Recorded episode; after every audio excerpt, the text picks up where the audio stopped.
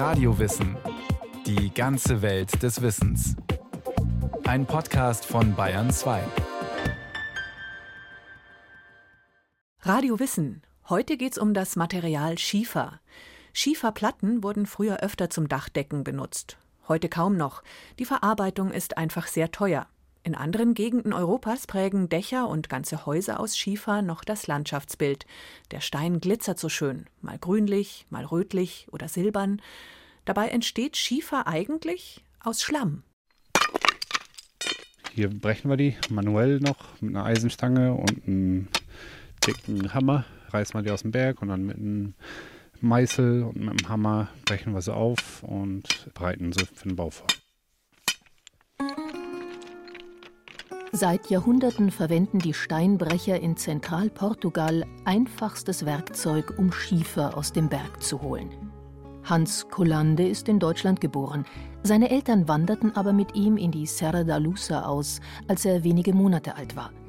Der Selfmade-Handwerker arbeitet als Maurer, Fliesenleger, Dachdecker und hat sich auf das Restaurieren alter Schieferhäuser spezialisiert.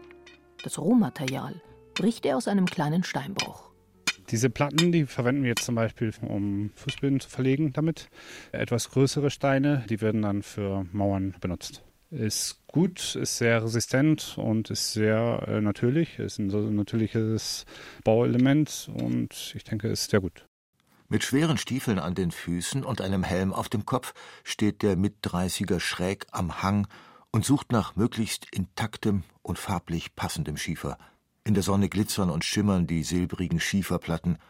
Früher waren einfarbige, gleichmäßige Steine gefragt, erklärt er. Heutzutage schätzen Bauherren und Architekten buntfleckige Muster mit deutlichen Maserungen. Der Stein, der hat Maserungen, ähnlich wie das Holz. Der hat Maserungen, in denen man den aufbrechen kann. In dieser Maserung müssen wir den versuchen zu brechen, damit er sich spaltet. Da hauen wir dann jetzt den Meißel hier rein und brechen wir den hier gleichmäßig in diesem Schnitt hier auf. Das Geschäft mit dem Schiefer läuft gut für Hans Kollande. Nach Jahrzehnten, in denen Schieferhäuser in Zentralportugal von ihren Besitzern verlassen und zu Ruinen wurden, ist es jetzt Mode, ein Wochenendhäuschen in den Bergen zu haben. Gerade in den heißen Sommermonaten kommen Bewohner und Besucher aus Lissabon und anderen portugiesischen Städten gerne hoch in die Schieferdörfer der Serra. Der Schiefer ist eine gute Isolierung. Früher wurde der mit Lehm verbaut, also daher auch ein sehr gutes Klima, ein gutes natürliches Produkt, um das Klima zu halten in einem Raum. Im Winter hält es warm und im Sommer hält es kühl. Die Iberische Halbinsel wird in ostwestlicher Richtung von einem Gebirge durchzogen, dem sogenannten Iberischen Scheidegebirge oder auch Zentralkordilleren genannt. In Portugal flacht dieses Gebirge in Richtung Atlantikküste immer mehr ab. Die Ausläufer in der Provinz Zentralportugal heißen Serra da Estrela und Serra da Lusa und gehören zu den größten Schiefergebieten in Europa. A Serra da Lausanne faz parte da maior cordilheira montanhosa de Portugal, que é a Cordilheira Central. Die Serra da Lusa ist Teil der zentralportugiesischen Kordilleren. Der höchste Punkt, der Serra de Estrela, liegt auf 1993 Metern. In den Kordilleren findet man Schiefer und Granit. Je weiter man aus nördlicher in südliche Richtung geht, umso mehr löst Schiefer Granit ab. Und hier unten finden wir praktisch nur noch Schiefer. e.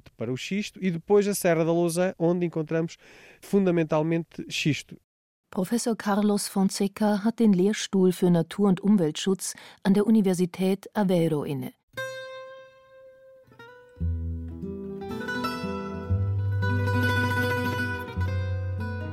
Noch Mitte des 20. Jahrhunderts wohnten tausende Menschen in den Bergdörfern der Serra da Lusa. Aufgrund der schwierigen wirtschaftlichen Lage verließen viele die bergige Gegend. Ihre Schieferhäuser verfielen und sind heute unter Dickicht verborgen. Aber seit einigen Jahren werden viele der Dörfer wiederbelebt. Auch mit EU-Hilfen unterstützt wurde das Wiederaufbauprogramm Aldeias do Xisto, also die Schieferdörfer, gestartet. Wer das Innere eines alten Schieferhauses auf eigene Kosten renoviert, bekommt eine rundum erneuerte Fassade aus Schiefer gratis dazu. Outras pessoas fizeram já há muitos anos. É um regresso ao passado. Es ist ein tolles Gefühl, die gleiche Arbeit zu machen, die unsere Väter und Großväter gemacht haben. Wir schaffen also eine Verbindung von der Vergangenheit zur Gegenwart. Unsere Arbeit ist leichter, weil wir technische Geräte haben, aber eigentlich hat sich das Handwerk kaum verändert. Es ist eine tolle, traditionsreiche Arbeit. Und das Gefühl, aus einer Ruine eine komfortable Wohnung zu machen, ohne das Aussehen zu verändern, ist großartig. Wir machen aus verfallenen neue Häuser. Porque conseguimos ver sempre o, o antigo que foi abandonado e o renascer das, das novas casas. Maurer Rico zieht von einem zum anderen Schieferdorf, um den Hausbesitzern beim Restaurieren zu helfen. Mit einer schmalen Spachtel steht er auf einem Gerüst und verfugt Schieferbrocken. São pedras boas de trabalhar, sim. São pedras que boas de fazer parede, têm normalmente uma face direita. Schiefer ist ein gut zu bearbeitender Stein. Die Stücke haben ziemlich gerade Kanten, perfekt um Mauersteine daraus zu schlagen. Wir legen Schieferbrocken in Zement ein oder wir fügen ein Stück an das andere, dann ist das wie ein großes Puzzle, aber das funktioniert sehr gut. Für die Außenmauern müssen wir größere Steine verwenden, für innen gehen auch kleinere.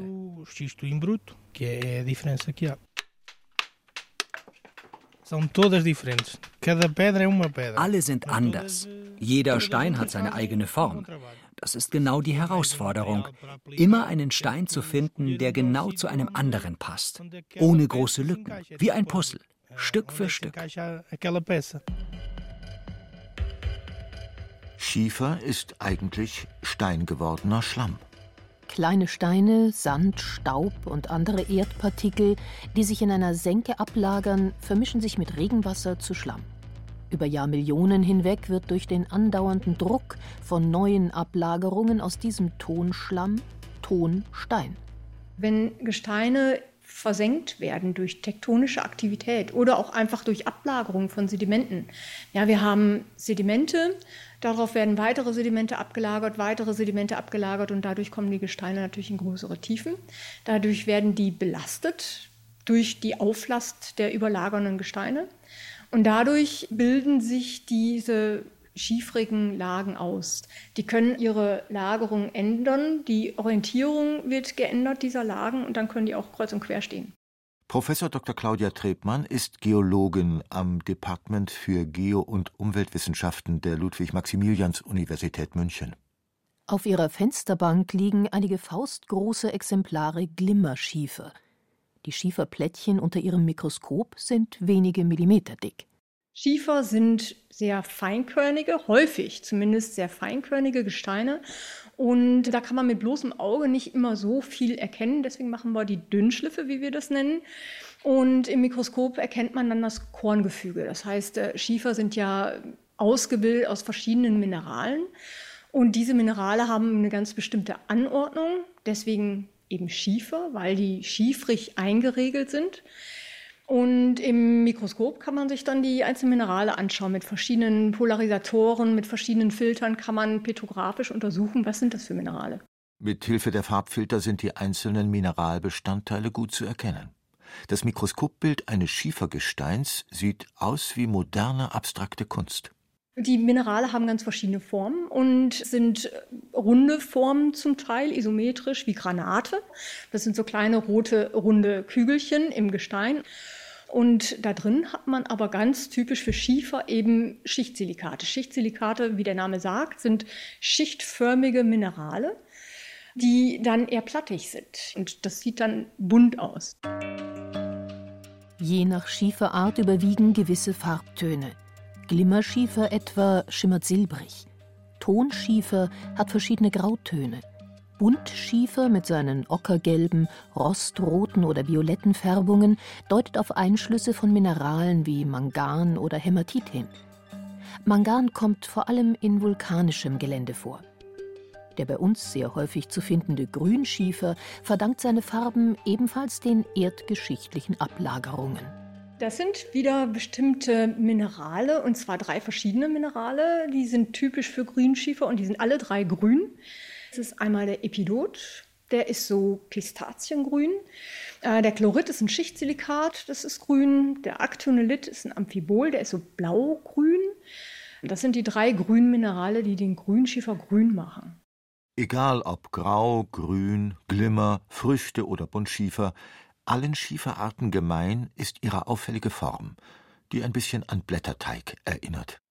Der Schiefer ist im Wesentlichen gekennzeichnet durch eine gute Spaltbarkeit. Wir haben also die Einregelung, wie wir das nennen, von den Schichtsilikaten, von diesen plattigen Mineralen.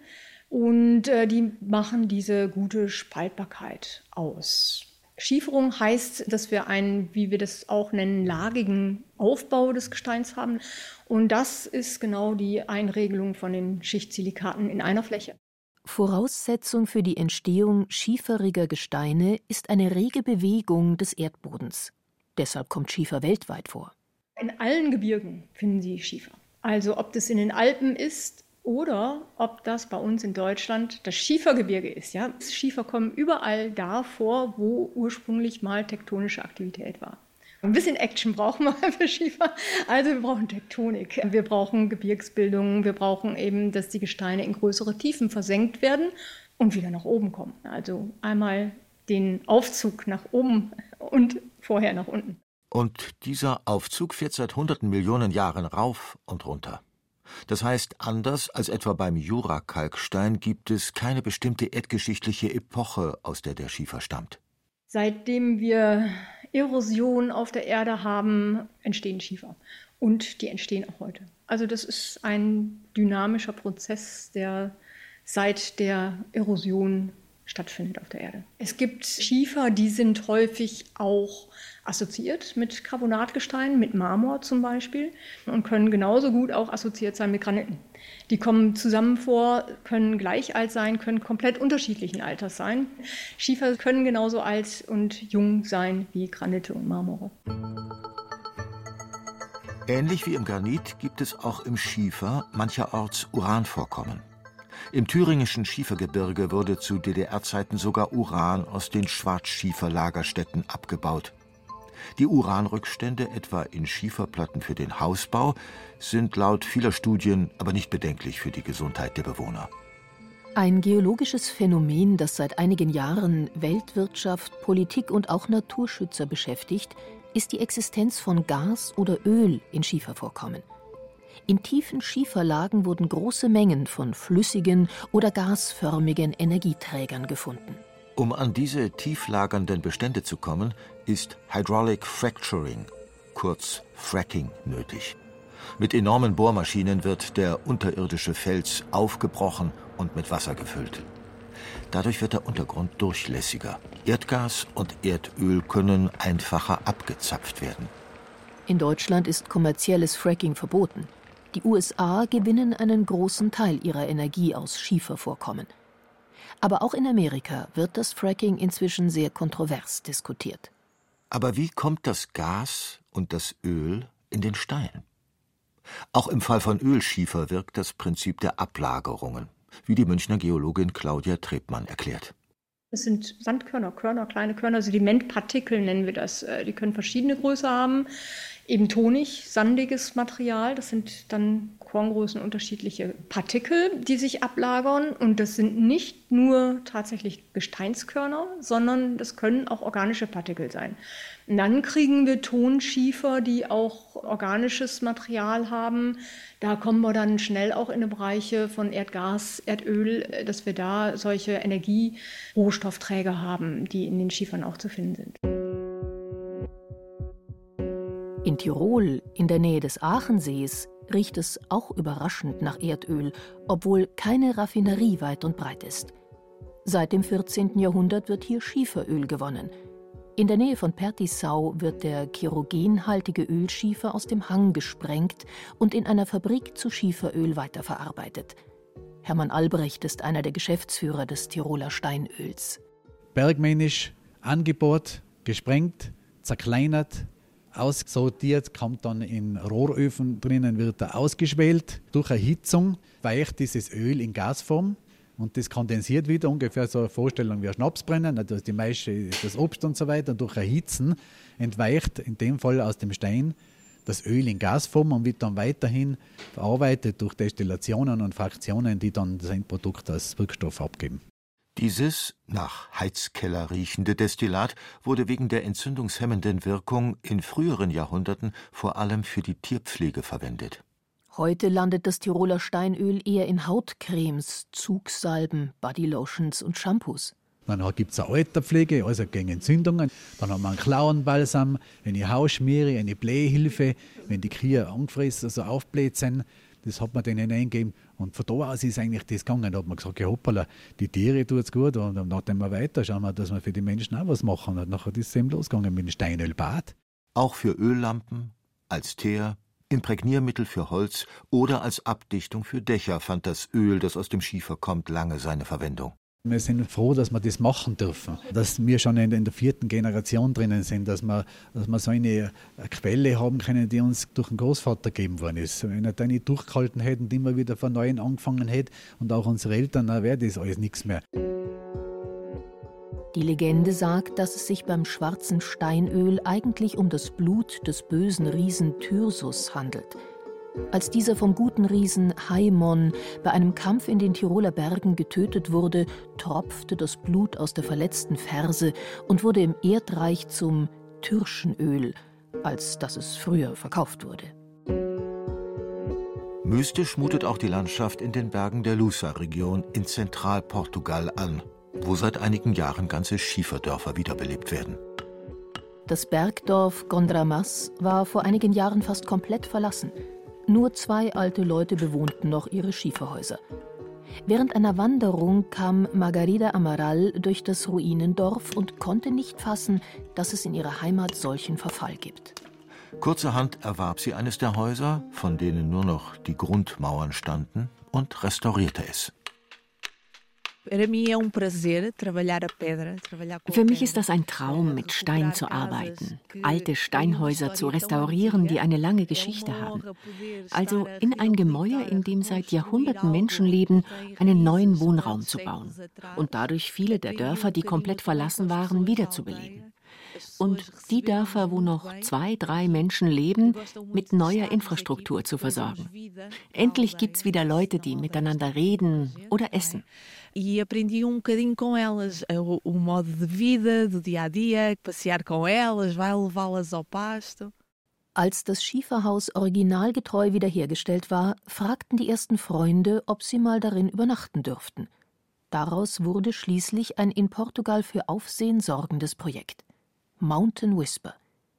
Margarida Amaral kaufte der zuständigen Gemeinde etwa ein Dutzend Ruinen im Dorf ab sanierte sie allesamt, richtete Restaurant, Café und Schwimmbad ein und machte daraus ein offen zugängliches Hoteldorf, ganz aus Schiefer. Diese Schieferhäuser sind für mich ein ganz eigener Lebensstil. Die Architektur ist über Jahrhunderte bewahrt worden. Hier wohnen zu dürfen ist ein Geschenk. An diesem ruhigen Ort auch arbeiten zu können, ist ein Privileg. Zumal die Häuser in diese unglaublich schöne Landschaft eingebettet sind, mit den herrlich geformten Felsen, mit den Kastanienwäldern. Als ich das erste Mal hierher kam, habe ich mich sofort verliebt und bin es heute noch.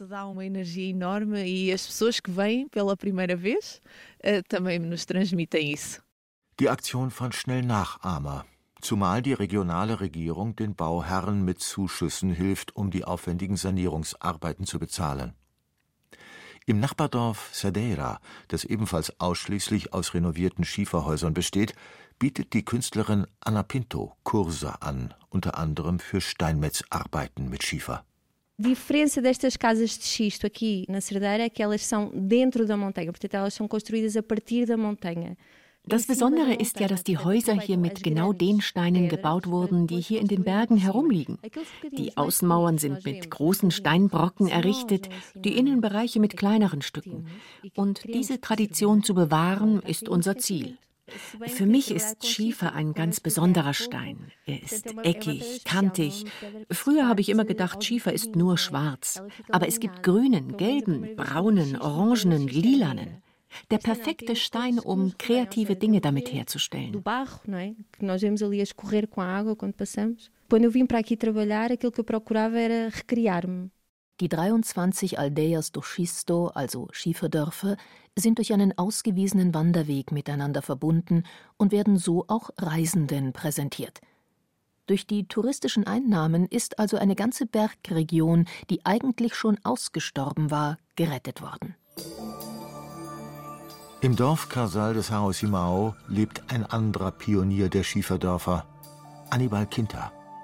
Auch er hat bereits mehrere Schieferhäuser zum Leben erweckt.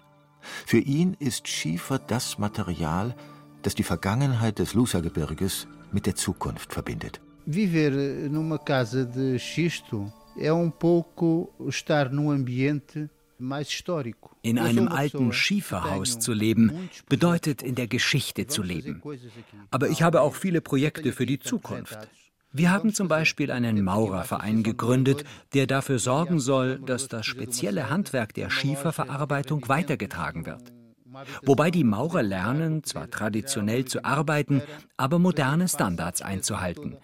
Wir müssen hier in die Zukunft schauen, ohne die Vergangenheit zu vergessen. Die Leute sollen in den Schieferdörfern so wie früher geboren werden, leben und sterben. Wir möchten das Leben aus der Vergangenheit in die Zukunft führen. Viver nestas aldeias é um pouco ter futuro olhando para trás. Die zeitliche Komponente ist auch für die Forschungsarbeit der Münchner Geologin Claudia Trebmann existenziell. Denn letztlich ist Geologie vor allem ein Blick in die Vergangenheit der Erde. Und da spielt der Schiefer weltweit eine Hauptrolle. Für mich machen die Schiefer dieses besondere Gefüge aus. Also die Schichtsilikate, die eingeregelt sind in diese Flächen, das ist für mich ein Schiefer. Und äh, petrografisch sind Schiefer einfach für mich als Wissenschaftlerin auch sehr wertvoll, weil sie uns die Geschichte erzählen, was das Gestein mitgemacht hat. Also die Schiefer erzählen die Geschichte der dynamischen Erde.